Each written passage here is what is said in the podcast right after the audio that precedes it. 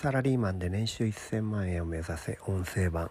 本日はですね、えー、粘着質になろうっていうそういう話をしようと思うんですけどもね、えー、仕事をね、えー、テキパキと、まあ、確実に進める、まあ、そういうために、まあ、私がサラリーマンの頃意識していたことっていうのはねこれはね他の人よりもね粘着質になるってことだったんですね。粘着質っていうのは具体的にどういうことかっていうと何かのリクエストやねあの指示を出したら答えが返ってくるまでしつこく確認するということだったり返信をもらえてないメールについては何度も確認をすることだったりえ期限が決まってることだったら期限の前にねどこまで進んでるの？本当に期限まで間に合いそう？というようなことを確認し続ける。終わりましたというまで手放さないこれがね僕のにとっての粘着質仕事をお願いするっていうのはねこれ迂回みたいなもんなんですよね長良川の。で「う」にねあのとあの取ってこいって言うわけですよあいうねもうそれで話し飼い知ってたら取ったことか分かんないじゃないですか。そうじゃなくてちゃんとやってるんだよねと。これをね、えー、っと確認しないと。締め切りの日になって実はやってませんでしたってね一番困るわけですよね。それ困るじゃないですか。ですからそうならないようにするために、えー、定期的にね確認をする。あの件ってどうなってます？どこまで行きました？でねこの返事によってその人を、えー、採点するというか評価をね、並べ替えをしますね。優秀な人は何回聞いてもちゃんとやってるわけですよ。ちゃんとやってることが可視化されて約束通り守れるわけですね。ところがそうでない人いるわけです。あの件どうなった？あ忘れてましたとか言うわけですよ。いや忘れたじゃないじゃんどうすんの？みたいな。そういう人は次回からもっと早めに2日後ぐらいにちゃんとちゃんと進んでる？どこまで進んでる？って確認しますよね。で中にはですね「あの件どうなってる?」って言うと「あほにゃららさんにお願いをしました」って言うんですよ。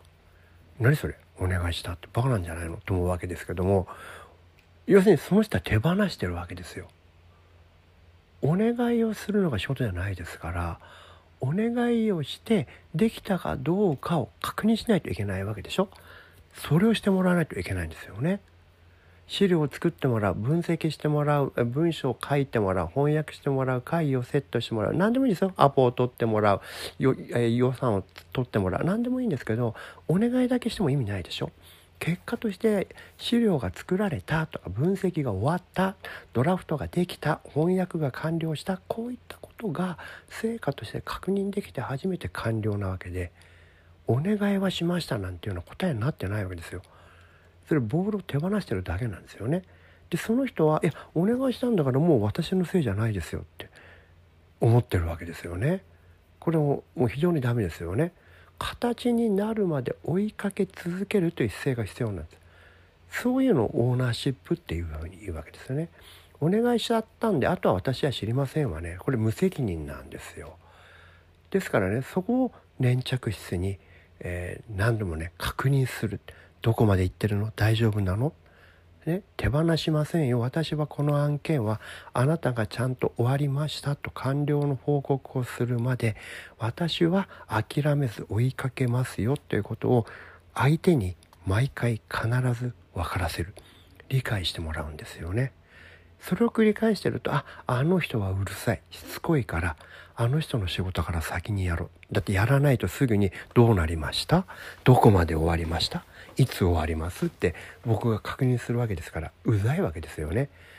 そうするとね僕の仕事が真っ先に終わるんですよね。なかなかねこれそういう認識って非常に大事ですよね。で相手にこう思われるとすごくお得というか仕事はね非常に、えー、サクサク進みますよね。でもちろんこれ逆もそうなんですよ。自分が言われた場合もそれは責任持ってそういうことをするんですよ。それがお互いの信用ですからね。ですから僕は頼まれた仕事でいつまでって言ったら、えーと、何パーセント終わってますみたいなことをこっちから連絡することもありますしまあ今はね最近はそのサラリーマンじゃないのでねでも一緒に仕事してる仲間なんかの場合にはその約束の期日というのはね何が何でも絶対守りますよね。守らなかったことなんかないですし。うん、そういったことっていうのはその本当は粘着質にならない方がいいんですよ。ならずに終わるんだったら。ところがね大方の場合はそうじゃないんですよね。その粘着質にしつこく追いかけないとやらない人がたくさんたくさんいるんですよ。だから仕方なくしているんですけれどもそういう人にはねちゃんと粘着質にやると。で自分がその頼まれる側だったらちゃんとね期日までにきっちり終わらせる。その進捗を定期的に相手に伝える。こういったことがねあなたの評価を上げることにつながるんじゃないのかなっていうふうに思います。今日もお聴きいただきありがとうございました。